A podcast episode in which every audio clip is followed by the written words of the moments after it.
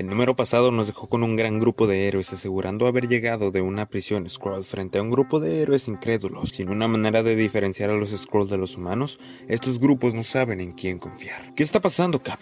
Dice el Iron Man prisionero. Parece que los Skrull tratan de hacer un truco barato.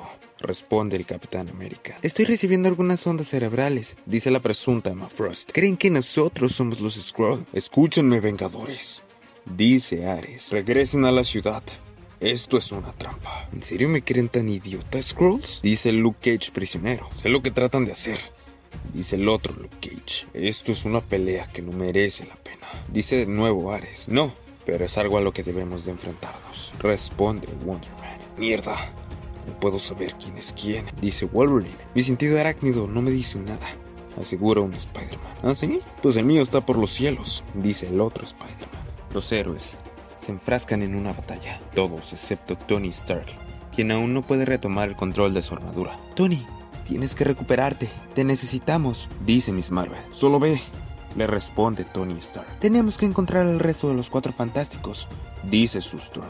Lo único que sé es que si hay alguien que encontrará una solución es él asegura Wolverine, como si no hubiera tenido suficiente este año. Dice Ronin mientras le quita el arco a Hawkeye e inmediatamente empieza a disparar flechas hasta que se encuentra con el Capitán América. Espera, Cap está muerto.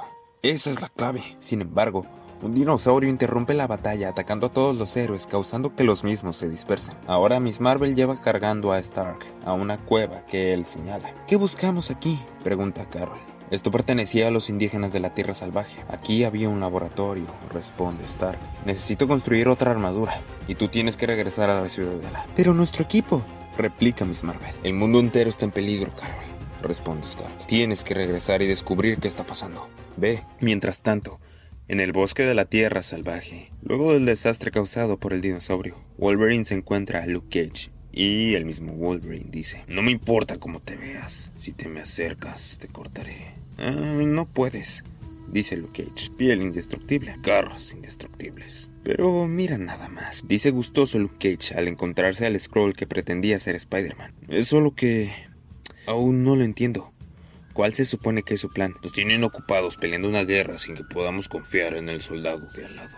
¿Y por qué no solo acaban con el planeta y ya? Pregunta Luke Cage. Creo que necesitan el planeta sin nosotros en él, responde Wolverine, especialmente nosotros. De pronto, Wolverine y Luke Cage se encuentran con otro Skrull, quien posaba como nada más y nada menos que Hawkeye. Hijo de... Wolverine se abalanza contra Mockingbird, quien se encuentra al lado del Hawkeye Skrull. Sin embargo, Ronin le lanza una flecha al hombro y lo golpea con su arco. Y le apunta a Mockingbird. Esos no son tus juguetes para jugar, amigo. Le dice Mockingbird. Dime algo sobre el 12 de octubre.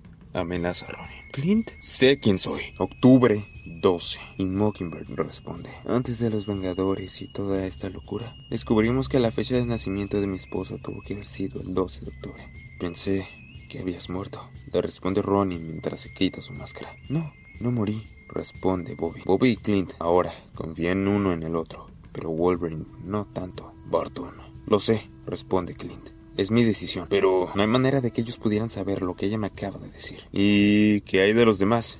Pregunta Luke Cage. ¿Alguno que pueda estar de nuestro lado? Bueno, ese sería el Cap, responde Mockingbird. Él es quien los trajo a la Tierra. Mientras tanto, los jóvenes Vengadores observan al edificio Baxter siendo succionado por la antimateria. ¡Mierda! Hay que hacer algo. Ahora, los héroes no solo tienen que lidiar con el orbe de antimateria, sino que ahora son succionados por una nave de Skrulls. ¿Traen todos un traje? Pregunta Patriot. Vamos a necesitar más que trajes, responde Holgren. Además de todas las naves, bajan Super Scrolls que combinan los poderes y tecnología de todos los héroes de la Tierra. Y sin ellos, no hay nadie que la defienda.